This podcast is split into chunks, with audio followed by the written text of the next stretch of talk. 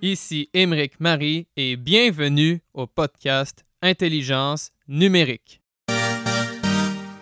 Mon objectif est de vous faire découvrir des dirigeants, entrepreneurs, consultants, professeurs, étudiants et toute personnalité qui œuvre dans les domaines de la transformation numérique, dont le Bitcoin, les crypto-monnaies, la blockchain, la finance décentralisée et plus largement les technologies financières. Juste avant de plonger dans la discussion, j'aimerais vous faire part de mes partenaires et liens d'affiliation. Le premier est BlockFi. Cette plateforme américaine permet de gagner des intérêts composés, de recevoir un prêt en dollars et de trader instantanément. Le deuxième est Bull Bitcoin. Cette plateforme non-custodial canadienne permet d'acheter et vendre des bitcoins exclusivement. Pour en savoir davantage sur mes autres partenaires et liens d'affiliation, ils se trouvent dans la description de l'épisode et sur mon site web emericmarie.com. Je suis un étudiant de nationalité canadienne et française à HEC Montréal. Présentement, je poursuis le baccalauréat en administration des affaires de profil bilingue, incluant les spécialisations en économie appliquée, finance et mathématiques. Avertissement, ce podcast est une expression de mes sentiments et a comme objectif de transmettre de l'information. Ce n'est en aucun cas une stratégie d'investissement ou de conseil financier pour acheter ou vendre des actifs ou pour prendre des décisions financières. Surtout, faites vos propres recherches. C'est parti pour l'épisode. Bonne écoute. All right, je suis avec Gabriel Jacquard, qui est fondateur de Loaded, à Genève, en Suisse. Il est aussi candidat au doctorat en contrat intelligent ou Smart Contracts sous la législation suisse. Salut Gabriel, je suis très content que tu sois présent. Salut Emeric, merci pour l'invitation. Ça fait plaisir. Alors, simplement pour commencer, est-ce que tu peux me dire un peu ton background, donc ton parcours académique et tout, et tout ce que tu fais actuellement?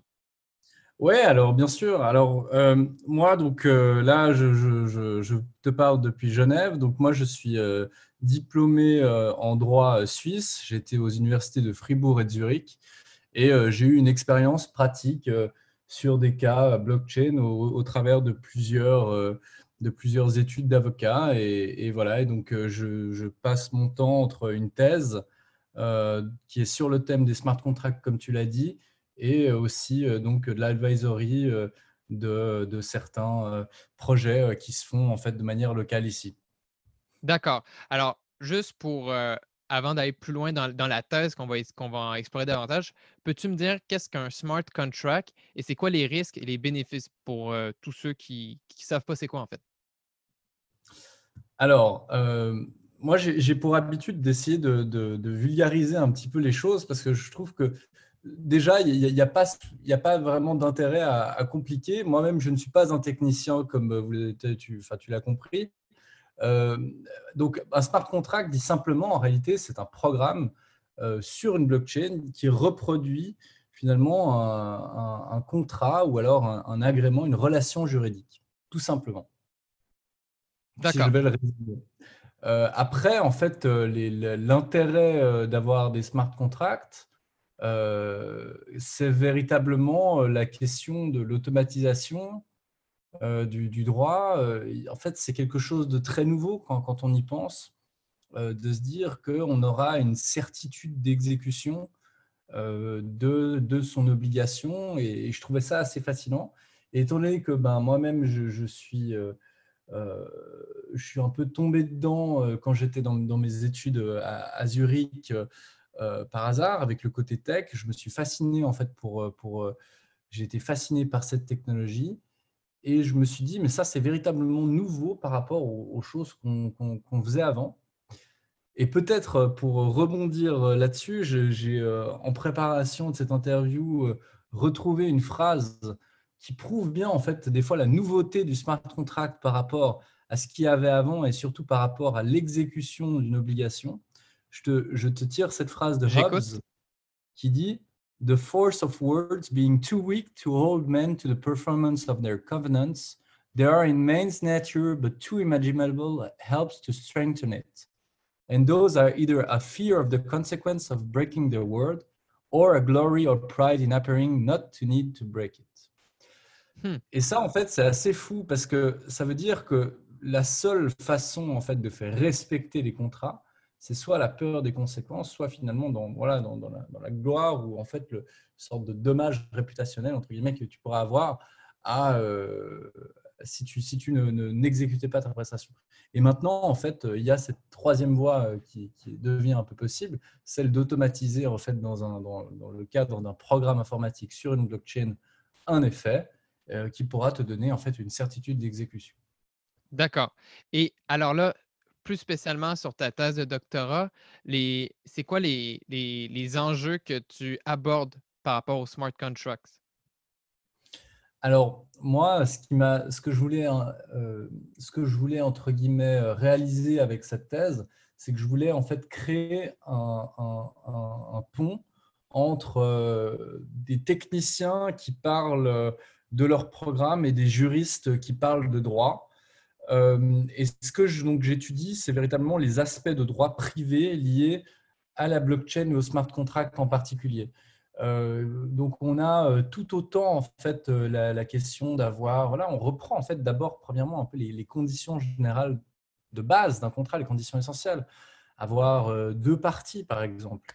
Dans le cadre d'une blockchain, ça demande aussi de, par exemple de se, de se poser la question d'identité digitale de se dire comment on représente, euh, comment est-on représenté dans le cadre euh, euh, voilà, d'un système électronique, soit-il sur blockchain ou aujourd'hui par email. Finalement, les, le système des machines, quand on envoie un mail d'une personne à une autre, ce ne sont rien que deux ordinateurs qui communiquent entre eux avec euh, le Simple Mail Transfer Protocol. Donc en réalité, donc on se pose en fait toutes ces questions. Euh, c'est l'idée de se poser ces questions en profondeur et d'y répondre de manière convaincante qui m'a véritablement euh, poussé dans, dans, cette thèse. Et ce que j'essaie de, voir, c'est donc les éléments essentiels du contrat et puis de, voir en fait qu'est-ce qu'il y a de nouveau, qu'est-ce qui change, là où, est-ce qu'on peut créer en fait des certitudes juridiques.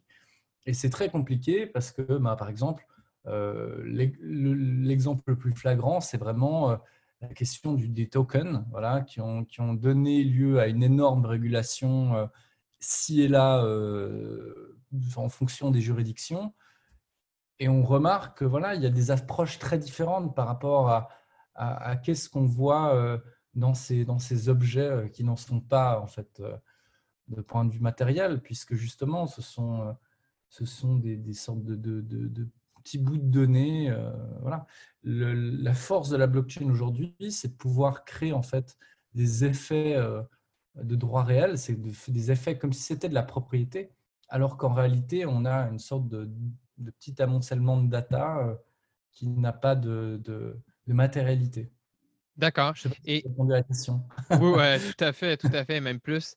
Et dis-moi, alors en, Suisse, euh, peux-tu me dire des, cas d'utilisation de ces contrats-là intelligents ou des exemples de business qu'ils utilisent pour régler telle, euh, telle affaire ou vraiment, dis-moi des, cas concrets, par exemple? Alors, je sais qu'il y a, euh, il y a certains, certains, certains développeurs et certains use cases qui ont été développés liés, par exemple, au, au prêt.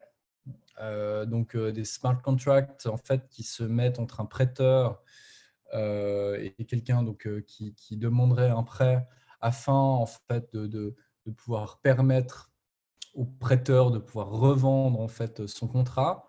Et l'idée du, smart contract, ça permet d'avoir un agent intermédiaire électronique qui permet peut-être d'aider aussi par rapport à l'opérationnel du contrat, donc, euh, des use cases, des noms comme ça, j'en aurais plus, j'en aurais pas à la mmh seconde, mais mais il y, a beaucoup de gens donc, qui, proposent des use cases, et ça, on le retrouve. Euh, le, le, World Economic Forum, euh, je, crois, a une très, une très bonne page là-dessus, où il a, fait un rapport, en tout cas là-dessus, lié à tous les use cases qui, qui, pouvaient exister pour les smart contracts. Ça va des assurances, justement, à très récemment, on a encore beaucoup de use cases qui pourraient émerger avec le, trading, euh, toutes euh, ces, institutions comme les garanties bancaires et tout qui pourraient être euh, améliorées, sinon remplacées dans une certaine mesure par ce genre de, de, contrat. voilà, et avec aussi toute la palette de services que pourrait offrir une blockchain. Et ça pourrait en fait véritablement remplacer certains pendants des économies, par exemple du trading, en améliorant le trade finance, en améliorant justement, en coupant les coûts et en faisant des, choses comme ça. Après, c'est difficile de, Aujourd'hui, on est un petit peu comme au moment de la, bulle de l'Internet, voilà, avant, avant qu'elle porte en fait tous les fruits qu'on connaît et qu'on voit aujourd'hui parce que c'est très difficile de, dire euh, qu'est-ce qui va marcher plus tard. Euh, il y a des gens qui, en font leur métier, voilà, des business angels, des, gens, des investisseurs. Euh, c'est très difficile de dire quels seront les, killer apps. Et notamment, en fait, puisque le statut légal, de, cette technologie est, encore assez peu clair, en fait. Donc, voilà. Donc, en fait, les use cases dépendront euh, tant de ceux qui les développent et de ceux qui ont envie de les développer que de, des réactions en fait dans le cadre euh, même des, sociétés politiques, légales, euh, qui, qui voilà, accepteront ou pas de, de, de, changer leur, leur, façon de faire. Mais en réalité, sous, sous, certains business models, par exemple les modèles liés aux assurances ou au trading, je crois que les bénéfices sont quand même assez euh, explicite euh, d'eux-mêmes. Quand on voit certains use cases, on se dit, mais waouh, comment est-ce qu'on a pu être aussi archaïque euh, hmm. jusqu'à maintenant euh, dans, dans les façons de faire Mais je peux vous donner des détails comme ça, j'en serais, serais bien incapable. je sais que voilà, il existe des, des, des voilà, des, des, projets et j'ai notamment été intéressé par le projet AAV récemment, AAVE, je crois. Euh, qui, euh, qui proposaient euh, des, des contrats. voilà. Mais eux, ils ne sont, pas, ils sont pas suisses. Il y, en a d'autres en Suisse qui ont proposé des modèles quasi similaires. voilà. Donc, tout ce qui est decentralized finance, c'est aussi énorme. Et alors, là, tu m'as parlé un peu des stablecoins euh, quelques minutes. Peux, tu me faire un peu la nature juridique des stablecoins en Suisse? Comment c'est perçu? et encore là, c'est un stablecoin, au final, ça sert à quoi? Alors, le stablecoin, euh, simplement, c'est en fait euh, c'est un instrument euh, monétaire avec une valeur stable. Tout le but, c'est ça. Après, quand on a dit ça, à l'intérieur en fait de, ce terme un peu voilà qui sert de, de, terme général, il y a à boire et à manger parce que euh, donc il y, a, euh, il y a beaucoup de, stablecoins différents qui ont une nature vraiment différente. Et euh, le but du jeu par rapport en fait à ces coins, c'est un peu toujours la même chose, c'est d'interpréter qu'est-ce que finalement, qu'est-ce qu'il contient, qu'est-ce que le titre contient? Et la plupart du temps, le stablecoins, l'idée en fait de, l'émetteur, c'est d'incorporer un droit. fort de ceci, donc tu me demandes quels sont en fait les la régulation par rapport à ça. Et le, régulateur, plus ou moins partout dans le monde, il est, assez clair. C'est-à-dire que lorsqu'en fait on incorpore à droit et puis que ça se fait un peu dans le milieu financier, généralement en fait ça s'appelle une securities aux USA, ça s'appelle une valeur mobilière en Suisse. Euh, on tombe très vite en fait dans du droit financier et donc sur des espaces régulés. Donc ça c'est pour le principe. Pour l'exception, euh, il y a certains use cases où on a dit, bon, là, euh, finalement, euh, si vous avez mis, par exemple, j'étais assez intéressé par cette question-là, de l'algorithmique stablecoin, vous, essayez, par exemple, d'émettre un jeton sans, sans donner, en fait, en contrepartie aucun droit. dans ce genre de cas, ben, en fait, en Suisse et d'ailleurs comme ailleurs, ou que ce soit en Europe ou ailleurs, vu qu'il n'y a pas de titrisation au niveau d'un droit, on peut partir du principe que euh, le, coin est entre guillemets non régulé euh, d'un point de vue, euh, enfin même sans les guillemets, hein, il est non régulé d'un point de vue du droit financier. Après, ce qui est certain, c'est que dès le moment où on émet un stablecoin et que les gens vous l'achètent, eh bien, il y a certainement un contrat qui se fait à ce niveau-là. Et du coup, il faut regarder en fait la relation que ces gens ont là. Et pourquoi en fait c'est pertinent? Parce que c'est la porte ouverte pour les retails, parce que personne ne veut en fait donner un, bitcoin si demain mais il vaut trois fois son prix. Donc en fait c'est véritablement la porte d'entrée euh, pour euh, la consommation de masse et pour en fait un instrument monétaire euh, qui soit véritablement utile et utilisable. D'accord. Et alors là, il y a un gros projet dernièrement qu'on connaît pas mal tous, c'est avec Facebook, Libra, leur, stablecoin. Alors, dis-moi, est-ce que c'est bon pour l'écosystème, c'est mauvais pour l'écosystème? Et comment il marche ce stablecoin-là? Parce que je sais qu'il y a plusieurs types de stablecoins. Tu as des stablecoins qui sont backés par juste des dollars à la banque, mais tu as aussi plein d'autres innovations avec des, des baskets, d'autres stablecoins, etc. Donc, dis-moi tout là-dessus.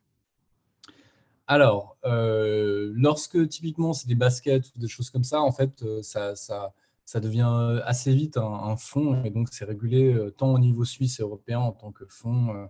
voilà, il faut regarder aussi en plus par exemple, moi, je m'étais beaucoup intéressé donc, à Libra, euh, au premier projet euh, qui, avait été, qui avait été fait. J'avais écrit notamment là-dessus. Et il comptait à un moment euh, rétribuer avec les bénéfices en fait, du basket fund qu'ils avaient les, 21 premiers validateurs, donc avec les, bénéfices. Du coup, ce n'était pas forcément. En, spécifiant aussi que oh, les utilisateurs n'avaient le droit à aucun bénéfice de ce fonds. C'est assez drôle. En, Libra, euh, en quelques mots, euh, je, pense que, je pense que fondamentalement, bien sûr qu'ils sont, ils sont, euh, ils apportent quelque chose de bien à l'écosystème. Parce qu'ils font ce boulot de pionnier, qu'on le veuille ou non, ils vont en fait forcer les, autorités, ci et là, à vraiment prendre position. Et justement, le, fait d'être une sorte de deep pocket et puis de pouvoir, euh, payer des avocats euh, qui vont aller, euh, qui vont aller en fait poser des questions et puis faire un peu du lobbying pour dire voilà, mais en fait, nous on a un use case et puis ça marcher comme ça. Eh bien, ça sert toute la, communauté crypto et notamment, et moi c'est ceux en fait qui m'intéressent le plus, ces gens qui ont, qui des projets mais qu'on passe 100 millions pour les réaliser. Donc, euh, donc euh, oui, euh, oui, Libra est un, bon projet en, soi. je pense qu'en plus, si on en croit la publicité, mais on va, on va, pas, va pas tout croire ce qu'ils nous disent non plus, le, le, but est assez honorable.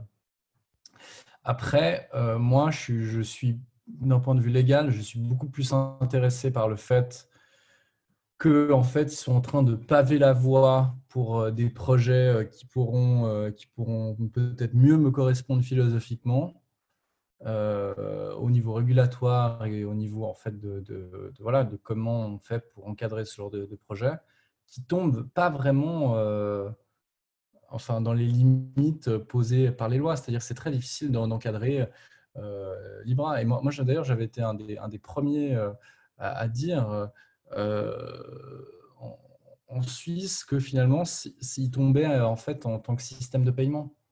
Euh, et c'était assez, c'était assez donc il y a une autorisation spéciale pour les systèmes de paiement. Et donc du coup, en fait, c'est assez compliqué parce qu'en même temps, c'est un système de paiement. De l'autre côté, mais en fait, c'est une sorte de fonds, de fonds justement qui doit gérer une masse, une masse économique. Et puis les économistes sont assez enfin, je, discutais récemment avec un économiste qui me disait, mais en réalité, la, stabilité n'existe pas. On parle, on essaie de, rendre des monnaies stables. Et je pense qu'en fait, c'est un sacré challenge de vouloir, euh, de vouloir créer des monnaies, un peu des instruments euh, monétaires mondiaux comme ça.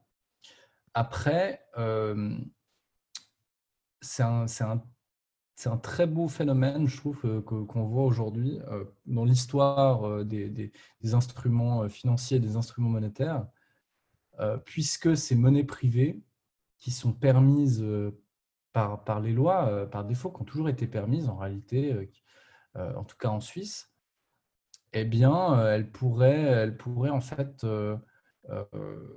amener peut-être un, renouveau, peut-être un basculement un peu des, des, des puissances qui sont et ça, c'est un, sujet euh, qu'on discute aussi sur Genève, qui est une, une, une ville des droits de l'homme, qui est celui de dire une, les monnaies, par exemple, de, certains États, les instruments voilà, monétaires, financiers, sont aussi en fait une façon de, des fois d'asservir les gens et de, les bloquer dans, certains systèmes. On sait la politique aussi, euh, je ne critique personne, mais des, Américains avec le dollar, euh, ou alors voilà euh, d'autres d'autres pays. Il y, a, il y, a, bien sûr d'autres exemples d'un point de vue plus oriental. Et je pense qu'en fait, euh, ça pose de gros soucis sur le long terme, en fait, des, politiques liées à des instruments monétaires euh, liés à des États à terme, puisque quand on a en fait euh, un, pouvoir un peu qui s'effondre, ou alors justement une, un, changement de gouvernance qui, pourrait être, être demandé, juste, même peut-être simplement par justice, parce que d'autres pays émergent, parce que voilà, eh bien, euh, il y a un temps de latence qui, est, inacceptable, euh, qui, fait que ces pays-là doivent rester, entre guillemets, peut-être sous l'eau. Et, peut-être bah, les, monnaies privées euh, sont une partie de la solution, notamment puisque, en fait, les privés veulent généralement, sont conduits par un esprit libéral, tant économique que politique d'ailleurs. Et en fait, c'est intéressant d'avoir peut-être ces sortes de contre-pouvoirs euh, qui, commencent à exister. Et je, discutais par exemple de, assez récemment de comment en fait considérer une blockchain Bitcoin qui sert tout autant en fait à payer à payer de la drogue euh, en crypto-monnaie via via des sites type type Silk Road et en même temps et en même temps en fait qui sert à faire vivre euh, des, euh, des, opposants politiques à des régimes euh, voilà, mmh autoritaires un peu dans le monde, dans le monde entier. Salutations à, à Monsieur Assange. Et alors là, là tu m'as beaucoup parlé de. Tu m'as vraiment extrapolé beaucoup de contenu, mais juste pour, pour revenir sur Libra, au final, j'ai l'impression que pour toi, c'est plus. j'ai pas trop senti le, négatif. Et pourtant, alors, peux-tu m'expliquer c'est quoi que les gens euh, ils, se plaignent ou ils disent ah, c'est mauvais. C'est quoi qu'il y a euh, de mauvais, si tu veux? Bah, parce que les gens, déjà, ils ont plus confiance en Facebook. Et parce que, en fait, euh, je pense que ce que les gens critiquent aussi, c'est le modèle de gouvernance. C'est-à-dire que finalement, quand on propose un projet, et tous ces projets blockchain, finalement, ont tous leur philosophie en soi. Quand on propose, en fait, une, une philosophie à, à 21 mètres du monde, et pas plus.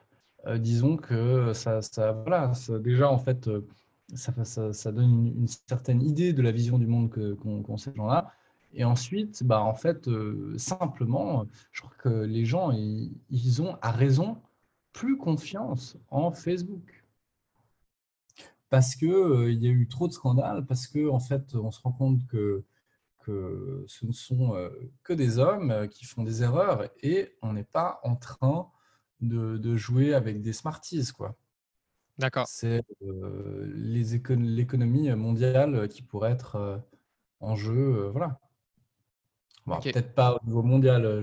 voilà, là, je, je, vais un petit peu trop dans les extrêmes. Mais, mais c'est vrai qu'en fait, quand on commence à, à, émettre des, des, instruments monétaires, on a de fait accès à toute la vie des gens.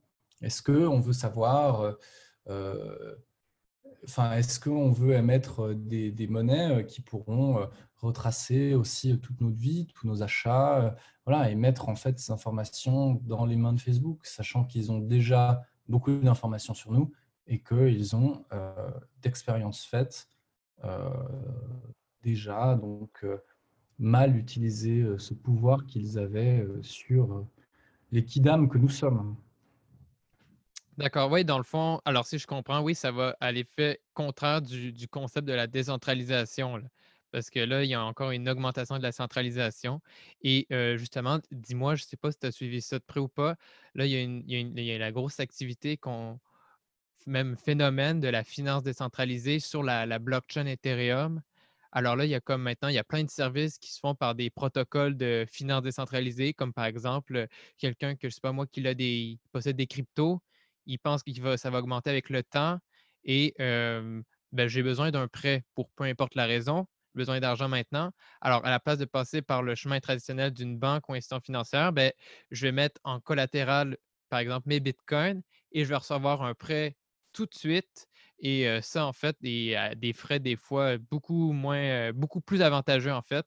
Et, et ça, ce qui est fascinant, c'est que je passe plus justement par les intermédiaires ou les, ou les institutions classiques. Alors, sachant que c'est décentralisé, finance décentralisée, comment, comment est-ce que, par exemple, le droit ou la législation peut, peut essayer de, de, mettre sa, touche là-dedans, sachant que c'est décentralisé? Alors, euh, oui, alors en fait, c'est une très bonne question. en fait, je pense que ce, que ce phénomène, ce qui se passe avec ce phénomène, c'est qu'on est en train de redéfinir le rôle d'une banque. On est en train de lui dire, bon, écoute, euh, voilà, tu, les façons dont tu avais de faire de l'argent, en réalité, il n'y a plus de plus-value à, faire les choses comme ça. Et euh, je pense que la plupart des propositions euh, euh, visent justement à remplacer certains petits rouages comme ça. Et comment est-ce qu'on peut réguler ça?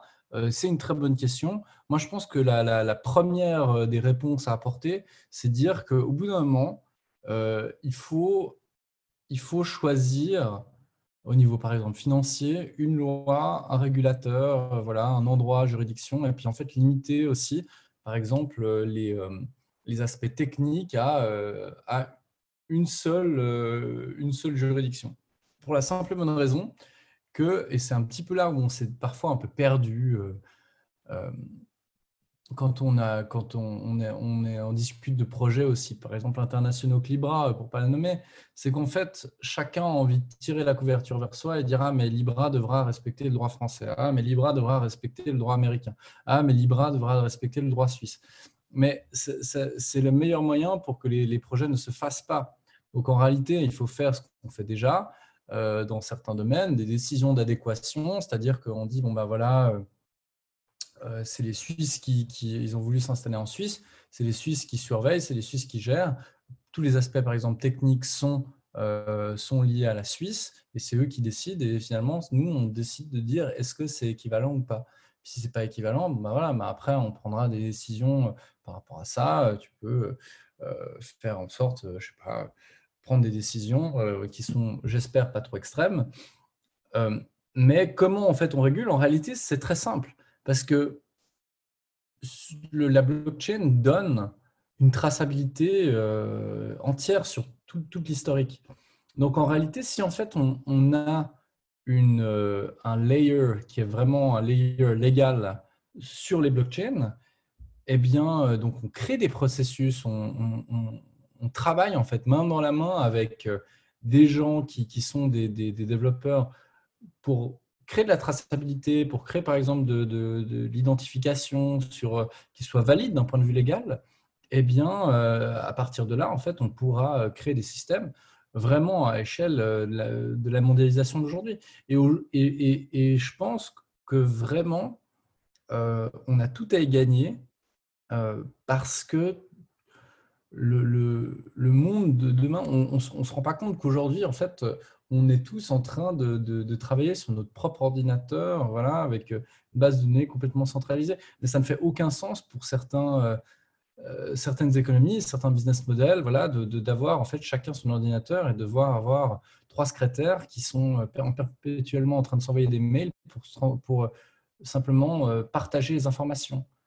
Et au niveau légal, il faut créer en fait euh, un certain niveau de certitude et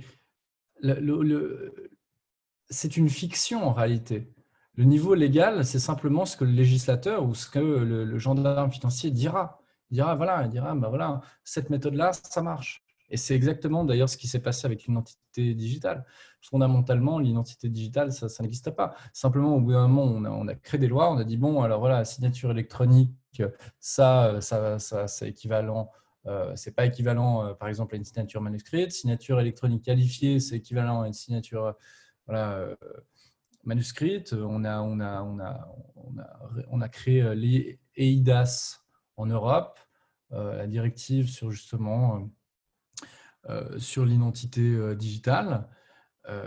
et c'est par exemple, c'est avec ce genre en fait de, de, régulation entre le technique et le juridique, où on crée des fictions, qu'on va avoir une certitude qui va permettre en fait de, de, véritablement euh, savoir où on met les pieds et, on va pouvoir potentiellement vraiment euh, rentrer dans, dans, le monde de demain euh, pour prendre une formulation facile. et dis-moi, j'ai là, évidemment, la Suisse a beaucoup d'innovations, surtout au niveau de la blockchain et tout. Et j'ai vu dernièrement un pays aussi en Europe qui est un leader de l'innovation justement au niveau blockchain, c'est l'Estonie. Alors, je ne sais pas si c'est un peu leur cas. ils ont carrément une blockchain gouvernementale où là, il y a carrément justement, comme tu disais, chaque citoyen a une identité euh, ben, digitale, numérique. Et par exemple, après, il y a plein de, use cases, comme par exemple, ils peuvent carrément maintenant voter à partir de leur téléphone. Et ben, ça, comme justement, c'est confirmé sur la blockchain, après, c'est pas ne peut pas modifier cette information-là, en fait. Alors bon, je pense que aussi il profite du fait que, que le mot blockchain n'a pas, voilà, il n'y a, pas. Quand, moi, moi je, je, me suis rendu en Estonie, j'ai vu, alors je ne sais pas exactement à quoi tu fais référence, tu fais référence à leur système X-Road, qui est, qui est, la façon dont ils ont en fait de retracer toutes les informations dans le gouvernement. Enfin, moi, quand, plusieurs solutions. Ouais, ils, ont plusieurs solutions. Ils sont, ils sont très forts, euh, les Estoniens. Euh, ils étaient notamment très forts aussi sur l'identité digitale avant tout le monde. Euh, je pense que je pense qu'il y, y, a aussi une partie du discours qui est basé sur le fait de surfer sur la vague. Je ne suis pas mmh extrêmement au courant de tout ce qui se passe en Estonie. je sais que je sais qu'en fait, à certains moments, ils confondent un peu cryptographie, voilà, en général, euh, et blockchain. Ok. Euh, je, l'idée en fait d'avoir un use case par rapport au vote, qui est vraiment aussi un des use cases très intéressants sur la blockchain, c'est intéressant, mais c'est pas les seuls à faire ça. Euh, voilà, j'ai vu dernièrement, il y avait la, Russie qui faisait ça. Nous aussi, mhm. on, a, on a plusieurs projets liés au vote euh, sur, euh, sur la, blockchain, ou utilisant la blockchain en, tout cas. Euh, je n'ai pas spécialement quelque chose à dire sur l'Estonie. Je sais qu'ils étaient en avance, mais je sais qu'en fait, typiquement, au niveau du, du, de, de l'euro, ils ont essayé de créer en fait leur propre crypto-monnaie ou des choses comme ça eh bien, ils sont très vite arrivés en fait euh, à une sorte de plafond invisible qu'on appelle euh, l'Union européenne, hmm. du fait qu'ils n'étaient pas souverains. Euh, ils, ont... Ce qu'on oublie en fait toujours, c'est qu'il y a quand même un cadre au niveau européen qui fait qu'ils ne sont pas libres à 100% de pouvoir décider ce qui est, ce qui n'est pas. pour reprendre mon exemple en fait de la, fiction, c'est-à-dire que si en fait ils veulent commencer à à reprogrammer leur monnaie, bah, ils ne peuvent pas parce que euh, c'est euh, une compétence de l'Union européenne. Voilà. Euh, S'ils veulent recréer leur identité digitale, voilà, ils doivent le faire dans le cadre des directives européennes. Et ça, en fait, c'est quelque chose qui les, qui, les, qui, les, qui les tire un peu quand même en arrière, puisque ça, doit, ça prend plus de temps. Donc eux, ils sont très innovants, mais en fait, on les oblige quand même un petit peu à avancer au même euh, pas euh, que la Pologne. quoi. D'accord, donc si je comprends. Projet euh, blockchain, si je ne m'abuse. Si je comprends, alors au final, c'est ce qu'on voit vraiment, on, voit vraiment un avantage au final dans toute cette innovation-là en Suisse. Et tu me dis aussi, alors en, Russie, comme ben là, eux, ils ont vraiment une liberté complète d'expérimenter plus? Alors, j'ai vu qu'en fait, euh, là, ben, je, vais être très prudent parce que j'ai vu que là, mais, du coup, il y a un nouveau draft bill qui a été, euh, qui a été euh, édicté par les autorités russes. Alors, je n'ai pas encore eu le temps de le lire. Mais je, sais qu'en tout cas, en fait, là, ils, ont développé un use case par rapport, par rapport à la ville de Moscou lié au vote.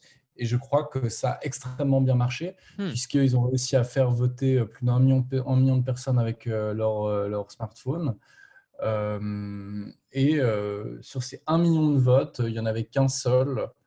Euh, c'est un hacker qui a essayé de, faire le malin et je trouve ça très drôle. En fait, il a réussi à, à, sorte de leurrer le système pour les deux réponses possibles, c'était oui et non. Et puis lui, en fait, il a, il a essayé d'envoyer une sorte de troisième message qui a rendu en fait une sorte d'inconnu et euh, du coup, euh, le vote, son vote n'a pas été comptabilisé. Mais à part en fait un mec super sophistiqué euh, qui, a, décidé de vouloir en fait casser un peu le, système, et ce qui n'a pas vraiment marché parce que finalement, il n'avait pas l'intention de voter, il, voulait ne voter ni oui ni non, et puis voilà, il a, hmm. finalement eu ce qu'il voulait.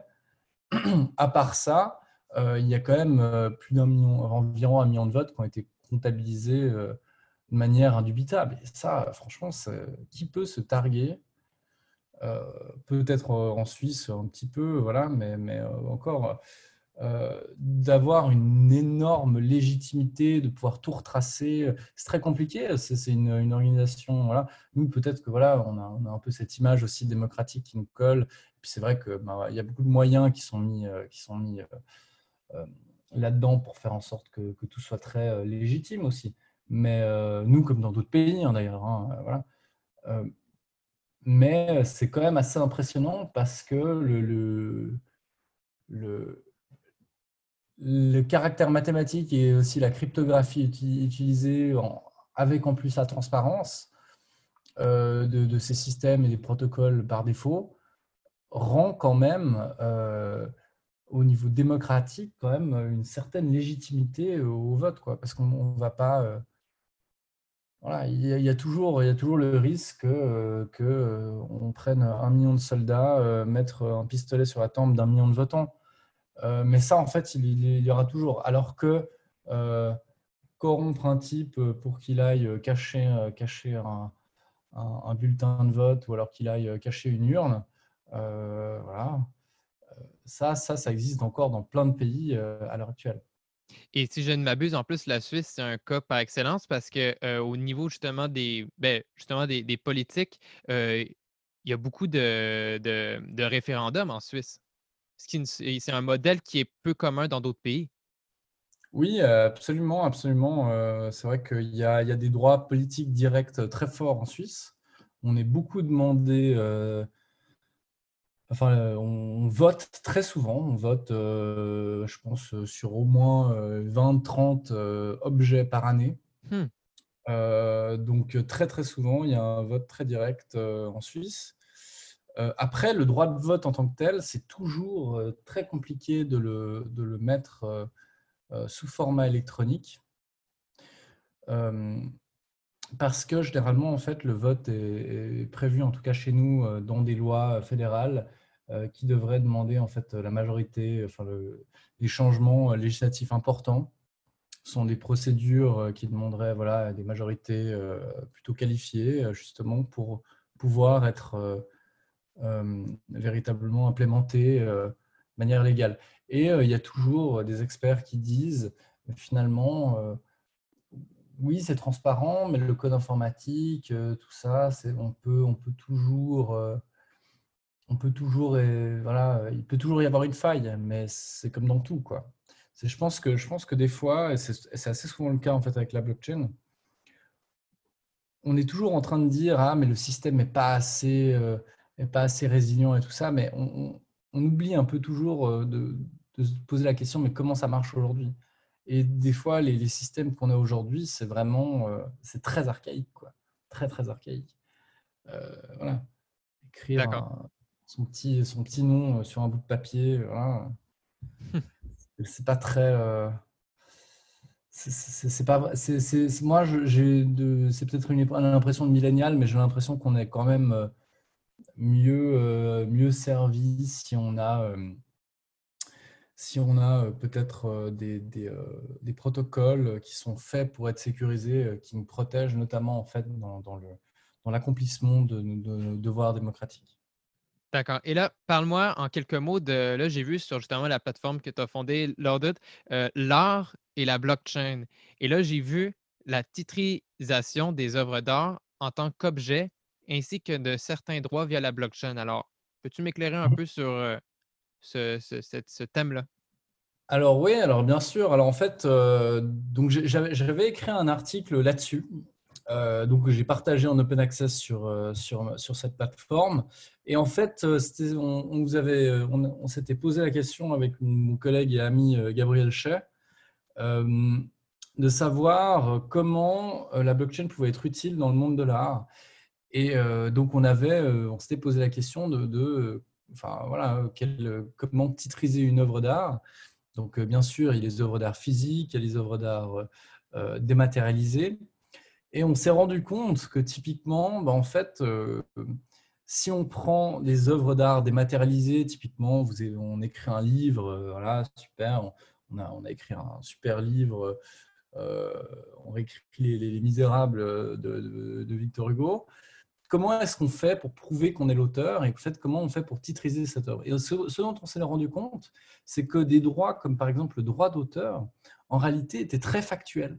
C'est-à-dire qu'il faut euh, un auteur, une œuvre, et puis être le premier en fait à l'avoir, euh, à pouvoir prouver en fait qu'on l'a enregistré. Quoi. Et si, euh, si en fait on, titrise ça, si en fait par exemple on, prend son document Word et puis qu'on crée en fait une, une, une digital footprint, qui, une sorte d'empreinte digitale ouais, sur sur la, blockchain mhm. de ce test-là, où euh, il y a plein de mécanismes qui peuvent faire, permettre de faire ça, eh bien, on arrive en fait euh, quasiment à titriser en fait son droit, euh, son, en fait l'œuvre. On arrive à quasiment titriser le droit d'auteur. Et on trouvait ça assez intéressant puisque aujourd'hui, être, enfin, on, a cette culture aussi de devoir partager un maximum gratuitement des, euh, des œuvres, euh, des, voilà, ou simplement des textes qu'on écrit, ou alors des, chansons qu'on publie. Euh, et souvent, voilà, alors quand on a, quand on a toute une armée d'avocats ou, ou un, label, voilà, des gens qui nous protègent, ben c'est assez, on est bien défendu, mais généralement, ben voilà, le, le, le, petit, un petit musicien qui ferait quelques œuvres et tout ça, qui voudrait protéger ses œuvres, eh ben, il n'a il a pas forcément en fait sorte de preuve irrémédiable comme ça, de dire, bah voilà, ça, moi, je l'avais fait à tel moment-là. Et puis, euh, et puis, en réalité, la blockchain donne, même si elle ne titrise pas, par exemple, ce droit d'auteur avoir euh, que le musicien pourrait avoir sur une petite musique qu'il aurait euh, enregistrée sur la blockchain Bitcoin, eh bien, la blockchain permet quand même de véritablement pouvoir prouver, mais d'une façon quasi indéniable, euh, que voilà, qu'il avait en fait euh, cette musique-là à tel moment, grâce à l'eurodotage de la blockchain. Et c'est quand même pas mal. Après, euh, il y a quand même des limites. C'est-à-dire que si en fait il y a des gens qui ont proposé des systèmes de titrisation, voilà, par exemple pour de, la musique, et ils voulaient tout mettre, toute la musique sur blockchain, en réalité, dès le moment où on l'écoute, on, on, prend, on prend son téléphone, on fait, on fait euh, on enregistre le son et puis finalement on, peut créer des copies off-chain de certaines œuvres assez facilement. Donc il y a quand même, même certaines limites. Après, euh, suivant les, modèles qui sont proposés, euh, il, y a vraiment, il y a vraiment quand même potentiellement, notamment je pense à, l'enregistrement de marque, tout ça, il y a quand même un certain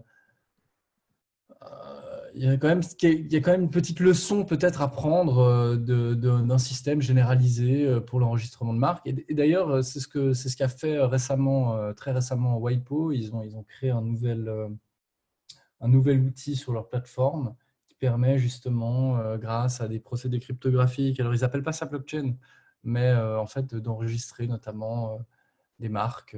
Je crois que ce n'est pas des droits mmh. d'auteur, je crois que des marques mais euh, c'est pour dire qu'en fait, en, quelque part, ça pose aussi des bonnes questions et ça crée une mouvance.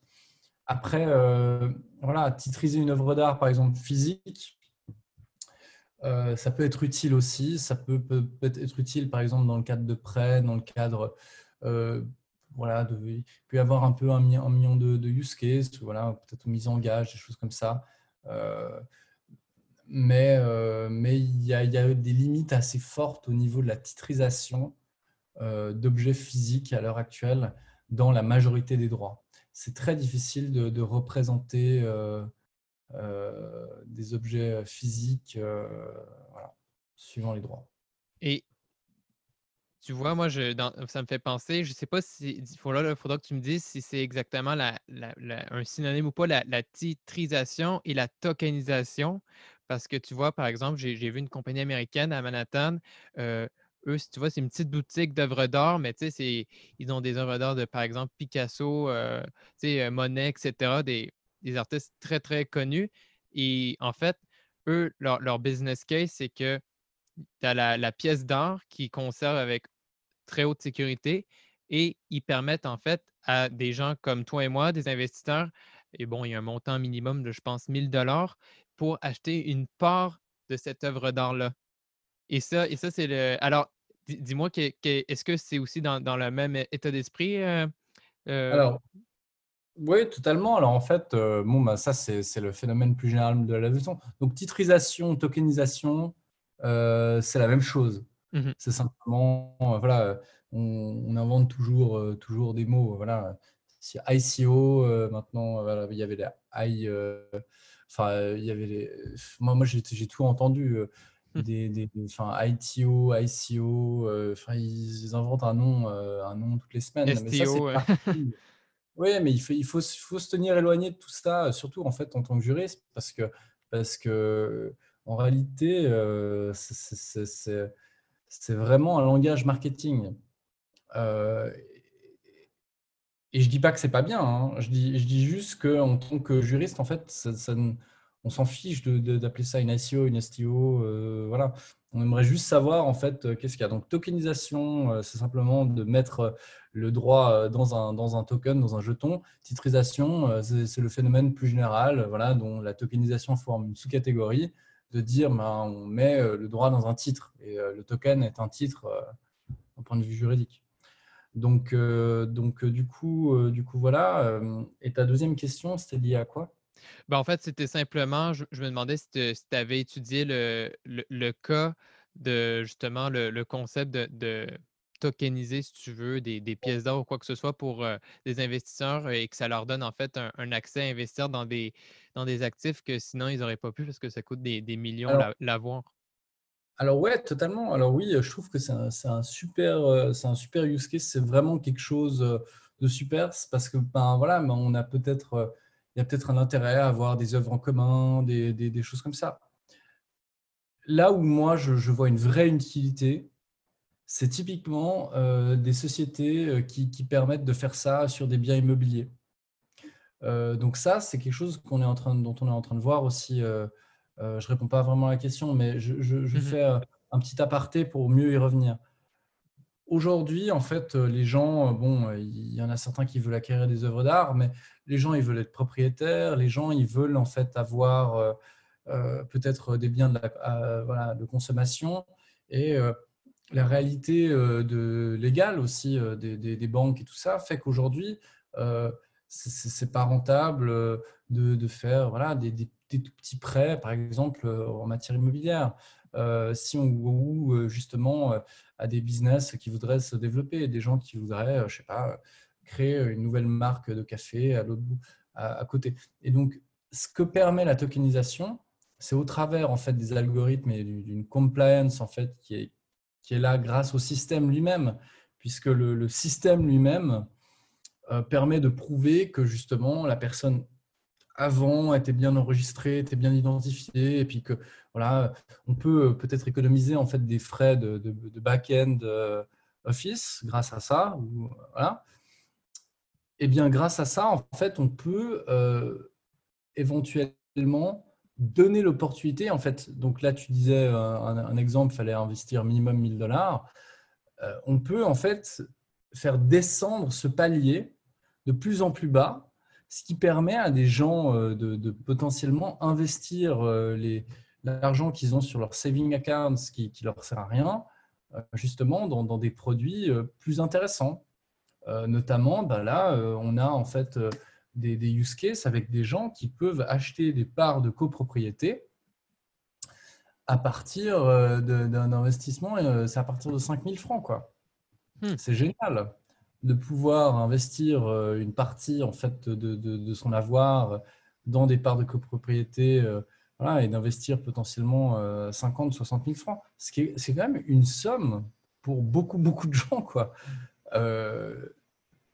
Bah, en Suisse, où on a des biens immobiliers qui crèvent le plafond suivant comment, eh bien, c'est une, une, façon peut-être assez safe en fait de, de, de, voir, de voir l'avenir. Donc, c'est très bien. Après, c'est de la levée de fonds, c'est classique. je pense qu'il faut faire très attention au niveau de la, protection, des investisseurs.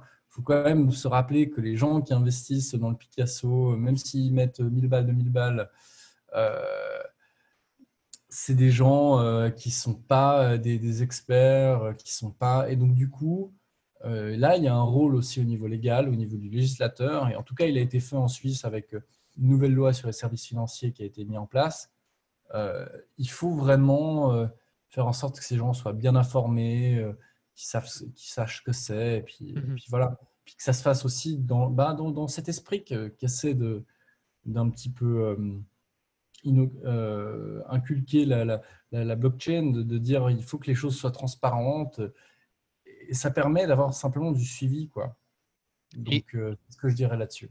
J'étais curieux, en fait, dans toute ta démarche et pour aller récupérer des données, des analyses, pour après monter des thèses et tout ça. Comment tu, tu trouves l'information de qualité au final? Parce que sachant que toutes ces, ces, technologies-là, en fait, on est au tout début.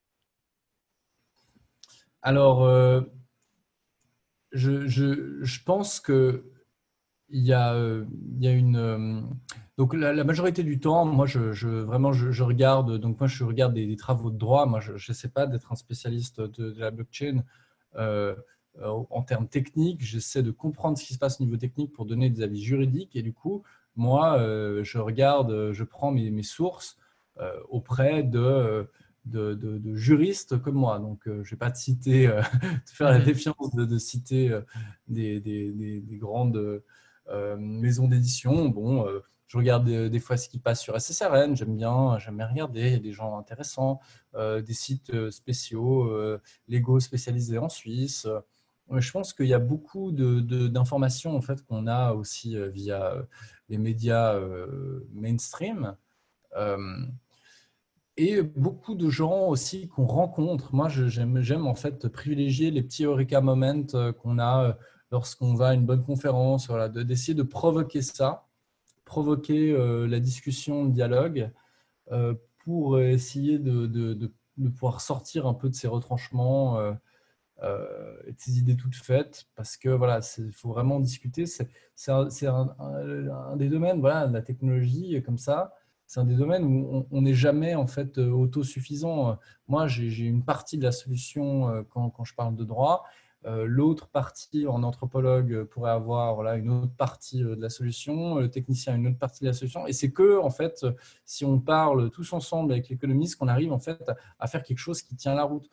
Donc en réalité, il faut être un peu curieux surtout. Après, moi, je, m'intéresse principalement du coup euh, aux, auteurs juridiques, mais une des sources aussi qu'on oublie assez souvent, c'est le politique. Et du coup, on est obligé de beaucoup aussi regarder ce qui se passe au niveau des, organisations internationales, des organisations gouvernementales, puisque finalement, c'est eux qui sont beaucoup plus les, ceux qui vont former en fait la technologie de demain, puisque, bon, bah, euh, pour prendre l'exemple simple, ben voilà, euh, si la SEC américaine demande, enfin, rend, rend un jugement ou alors prend une position par rapport à la blockchain ou, un autre sujet, euh, je sais pas, les trading haute fréquence, eh bien, euh, quelque part, c'est eux qui feront loi aussi, puisque c'est eux qui ont le pouvoir délégué de faire ça. Donc, il faut vraiment aussi, en fait, euh, faire attention, parce que ce qu'on lit, en fait, des fois, des idées brillantes sur des sites ou dans des doctrines spécialisées, c'est peut-être très, très loin de ce qui va être effectivement implémenté au final. Et ça, euh, du coup, voilà. Donc, pour répondre en quelques secondes à la question, bah, moi, mhm. je veux des égos spécialisés, les réseaux, les informations, euh, comme tout. D'accord. Et alors, dis-moi, je sais aussi que tu fais partie de la, la Crypto Valley Association, qui est, qui, fait, qui est dans, en fait, leur, eux, ils sont, ils sont localisés à, Zug, en fait, proche de, de, Zurich. Et dis-moi, en fait, c'est quoi cette association-là qui est au, final plus internationale, mais qui est plus localisée en, Suisse à la base? Et pourquoi, en fait, il faudrait, faudrait joindre cette association-là? Et dis-moi aussi, c'est quoi la plus-value? Parce que si je comprends, ben, tu, tu rencontres des, gens et des membres justement pour susciter le dialogue, comme tu disais. Oui, alors, tout à fait. Alors, donc, euh, la Crypto Valley Association, c'est une, une, organisation qui est, euh, établie en Suisse. Euh, donc, elle, tire son nom de cette, de cette vallée qui se trouve en fait entre Zug et Zurich, où s'est installé de prime abord le Ethereum Foundation. Mm-hmm. Et le but, c'est donc vraiment en fait d'organiser des événements, de faire se rencontrer des startups, de donner aussi un point d'ancrage à certaines personnes qui souhaiteraient, venant voilà, de l'extérieur, s'établir en Suisse, qui seraient simplement intéressés par, par l'écosystème et simplement à savoir voilà, ce qui s'y passe. donc, on organise des conférences, des hackathons. Là, par exemple, on a organisé un très, un très bon événement euh, je ne dis pas ça parce que parce que c'est moi qui avais eu l'idée. Hein. Euh, mais, on a, on a, mais c'est dans, une bonne ambiance. On, a, on avait, on avait discuté d'Ethereum 2.0 et on a fait venir euh, le président d'Ethereum France. on a fait venir un professeur balois et un, investisseur Tsubois. Et on a, essayé de discuter, mais en fait, voilà, Ethereum 2.0, est-ce qu'on y croit, est-ce qu'on n'y croit pas Est-ce qu'en fait, euh, est-ce que ça vaut la peine d'investir? On a vraiment en fait revu euh, des principes économiques euh, un peu aussi de base liés, liés à la crypto. Pourquoi en fait ça ferait un bon investissement? Pourquoi ça ferait en fait un bon système une fois que le tout sera implémenté et, je pense qu'on essaie d'apporter un petit peu un,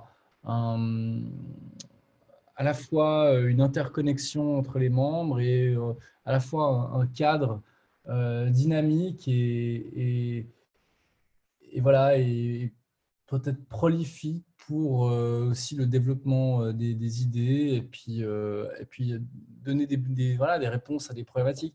Et je pense que c'est une approche aussi qui, qui, qui, est, qui est très liée à l'esprit suisse et ce que le gouvernement en fait fait en Suisse, puisque le gouvernement en Suisse est très très proactif sur ces questions quand même de crypto.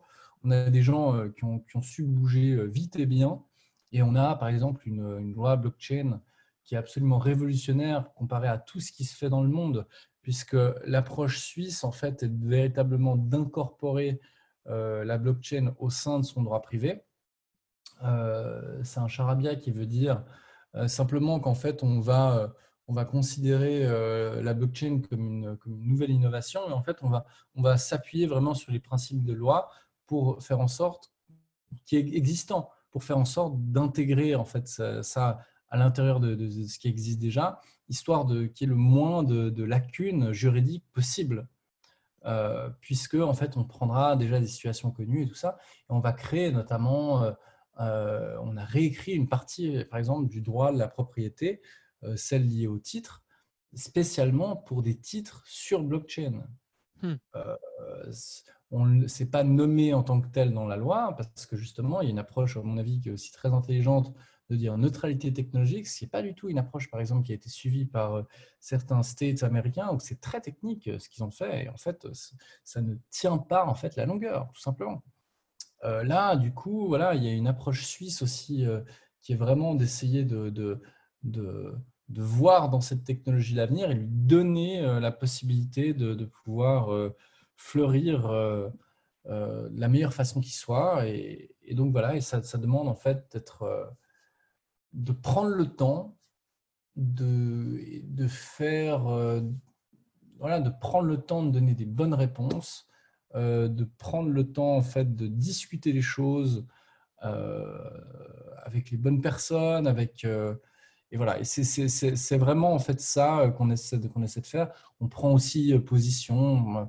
Euh, par rapport euh, euh, à ce que le, FSB ou alors d'autres, la BIS, Bank of International Settlement ou d'autres voilà, standard setting bodies, des annonces qu'ils pourraient faire. Donc, on essaie de prendre position là-dessus et puis voilà, de contribuer. Quoi. Et dis-moi, alors, c'était quoi le, verdict de l'avenir de Ethereum 2.0? Est-ce que c'était très favorable et il y avait beaucoup d'enthousiasme ou il y avait quand même certaines. On se limitait à, certains trucs et on attendait la suite? Alors, euh, le, verdict par rapport en fait à cette conférence, c'était déjà de dire que techniquement, ça tenait vraiment la route. Mmh c'était vraiment euh, quelque chose qui nous a été prouvé quand même euh, par, A plus B. donc, effectivement, donc, ça, c'était déjà quelque chose qui n'a qui, a été, qui, pas été remis en question. Et ensuite, euh, là où donc c'était le 15 juillet qu'on a, a fait cette conférence, donc avant euh, que Ethereum prenne 40%. Euh, donc c'était vraiment, c'était vraiment au bon moment. En fait, là où, il y avait plus de potentiel d'investissement, c'était dans le, decentralized finance en général. D'accord. Mais que finalement, Ethereum, ça restait véritablement un pari sur euh, d'avenir sur le système et que finalement, quand on regardait euh, euh, le potentiel intérêt à faire du, stacking, le potentiel intérêt justement, eh bien, on se rendait compte que le, risque quand même était, assez important. C'est ce que disait le professeur Ballois. Donc, c'est un centre à Bâle qui est, qui est spécialisé dans la crypto-monnaie. c'est un centre économique. Ils sont basés, donc ils sont très proches de la Bank of International Settlement et tout. Et lui, ce qu'il disait, c'est que fondamentalement, euh, oui, si le projet marche, ben, on aura une belle plus-value. Mais si le projet ne marche pas, ben, en fait, euh, il y a quand même des risques. Et ben, en fait, euh, mieux vaut s'intéresser à la decentralized finance en général.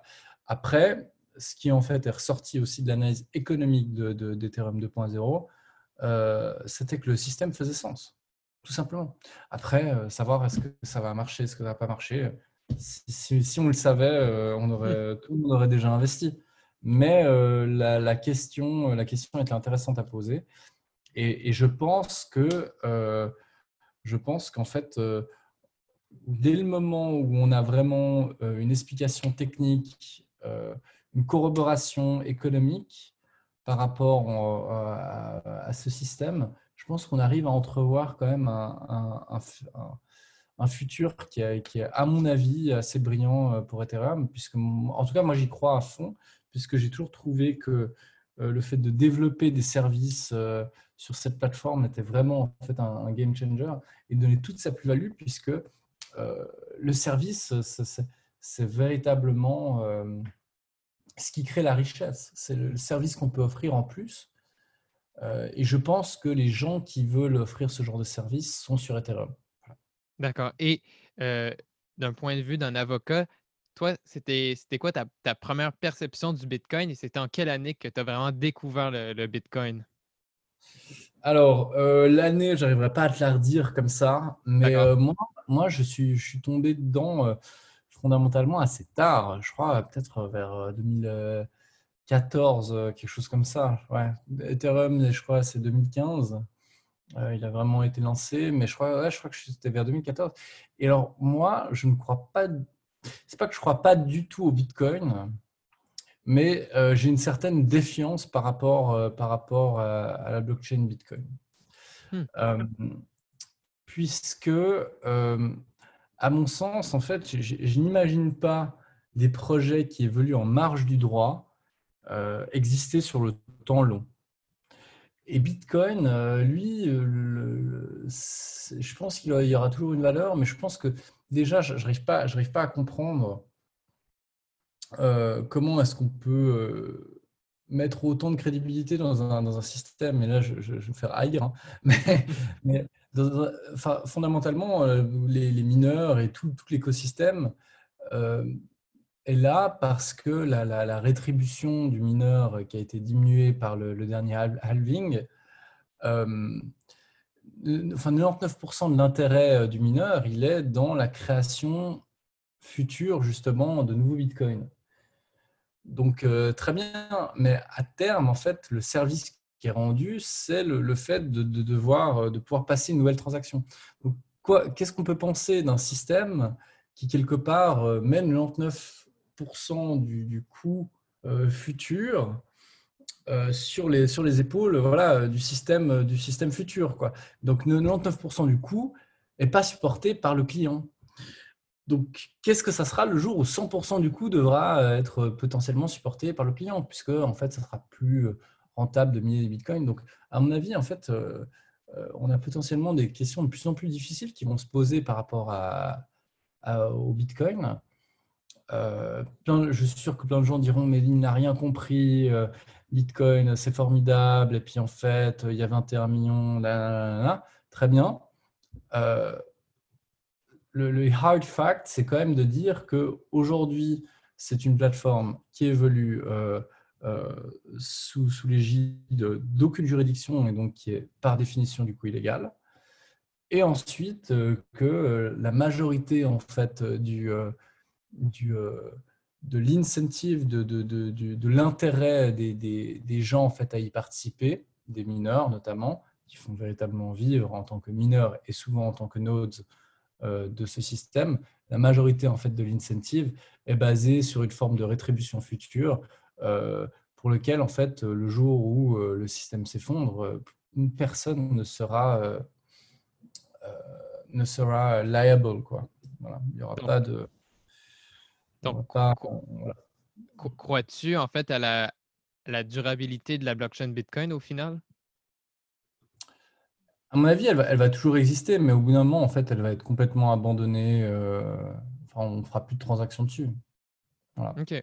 Hmm, intéressant, intéressant. Et alors, une de mes dernières questions, au final, euh, toi, justement, d'une perspective euh, légale, c'est quoi les, les, meilleurs moyens pour augmenter l'adhésion de la technologie blockchain plus globalement?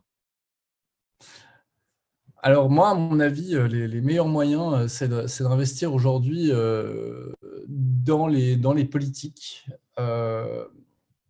parce que aujourd'hui, en fait, le, le, keyword, même en fait, il y, a, une année ou deux déjà, c'était de dire we need legal certainty. Et en fait, on s'est rendu compte que c'était très bien d'avoir un joli projet, de faire un joli site, mais le problème, c'était qu'il y avait, on payait des avocats qui n'avaient pas de réponse. Euh, ce dont on se rend compte aujourd'hui, c'est qu'en fait, il y a besoin de, certitude légale. Cette certitude légale passe notamment en fait aussi par le politique. Et, euh, donc, du coup, euh, je pense que ça, c'est véritablement le domaine où on devrait, on devrait investir, puisque c'est à eux qu'il faut expliquer en fait comment ça marche, quels sont les intérêts. c'est aussi aux citoyens qu'il faut expliquer pourquoi il a meilleur temps en fait de voter euh, euh, sur la blockchain ou ailleurs, c'est en fait l'entrepreneur auquel voilà, on peut lui montrer les use cases. Et tous ces gens-là deviendront quelque part des, des, des, avocats euh, au sens figuré, bien sûr, de la blockchain et en fait de cette technologie plutôt, parce que grâce au, cas d'espèce et aux services qu'ils créeront, ces gens-là permettront en fait euh, aux politiciens euh, et, euh, voilà, aux législateurs de voir la plus-value qu'il y a dans ces systèmes et de créer les systèmes de demain. OK. Alors, Gabriel, pour conclure l'enregistrement, je vais te poser deux questions plus générales. Ça n'a pas forcément lien à la blockchain. Et après, en dernière question, tu pourras me poser une question pour moi. Oula! oui, le, petit défi. Alors, première question, quel est ton, ton livre le plus marquant ou préféré?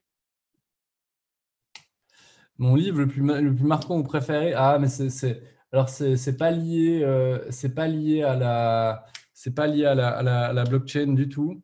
Euh, moi, je suis plutôt, euh, je suis plutôt un, un, homme de littérature, mais j'ai, adoré les, j'ai adoré la bruyère, les caractères. C'est, un, recueil d'Apophthegm, mais c'est assez brillant un peu les petites histoires. Mais sinon, euh, ces temps-ci, là, je, je lis euh, euh, le, le, livre de, de Snowden. donc, il a écrit un livre, Mémoire vive. Et vraiment, vraiment pas mal. Hmm. il est très fort. Donc, c'est le, les bouquins que je recommanderais, c'est celui de Snowden. Et puis, pour la lecture sur, son, sur son tableau de chevet, les caractères de la bruyère. C'est bien noté. Et quelle est ta deuxième question? Euh, ma, deuxième question, quel est ton meilleur conseil pour atteindre ces objectifs dans la vie? moi, je pense qu'à un moment, en fait, il faut, euh, il faut croire en ce qu'on fait et à un moment, en fait, il faut, il faut arrêter d'essayer, il faut le faire. Je pense qu'il y a plein de gens qui ont des idées.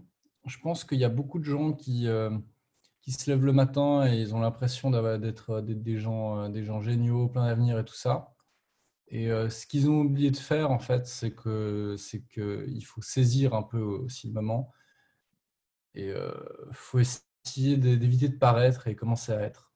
D'accord. Et alors maintenant, à mon tour, est-ce que tu as une question pour moi? Alors bien sûr. Donc de, façon très préparée. Alors tu ne vas pas demander de préparer de questions. je vais essayer d'en faire une, d'en faire une sur le fil. où est-ce que tu, où est-ce que tu, tu aimerais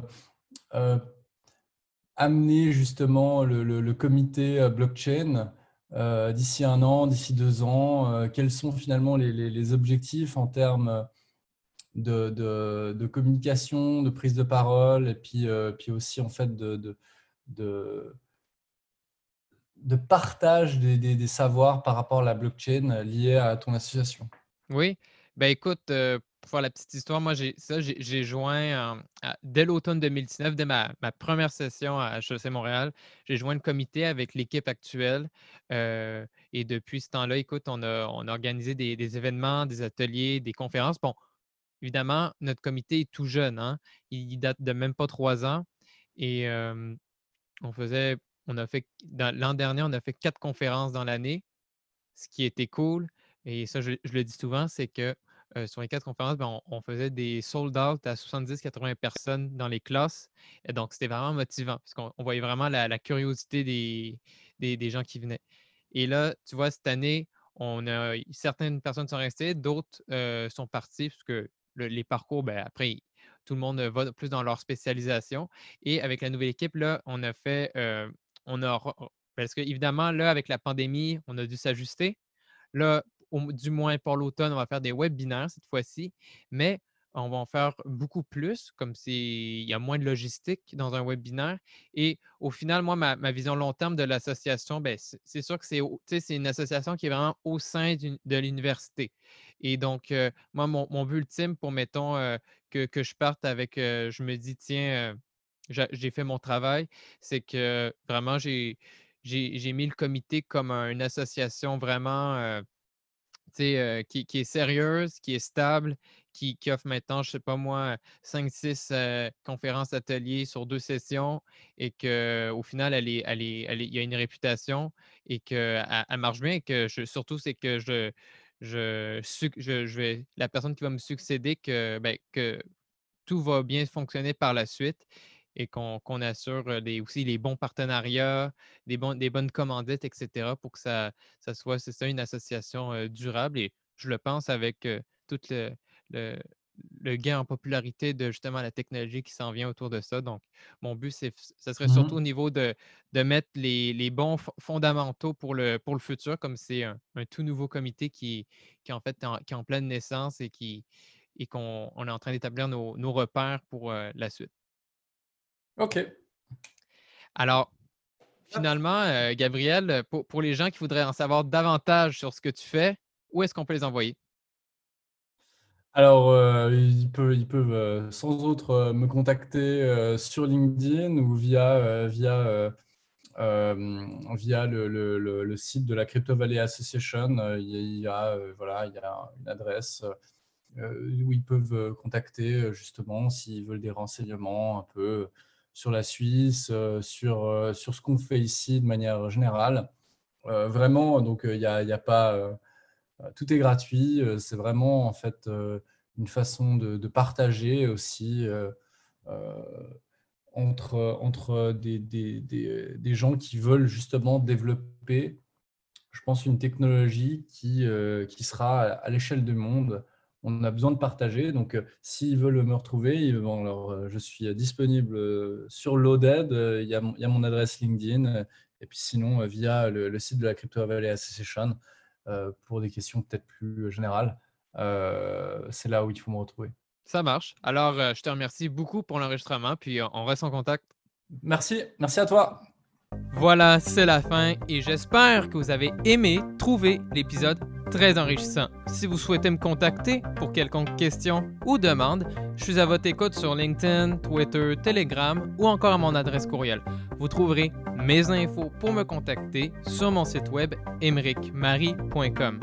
Finalement, la meilleure façon pour m'encourager est de partager intelligence numérique à votre entourage. N'oubliez pas d'aller consulter mes partenaires et liens d'affiliation pour profiter de leurs services et produits clés en main. Je vous souhaite alors une très très bonne journée ou fin de journée où que vous soyez. À bientôt.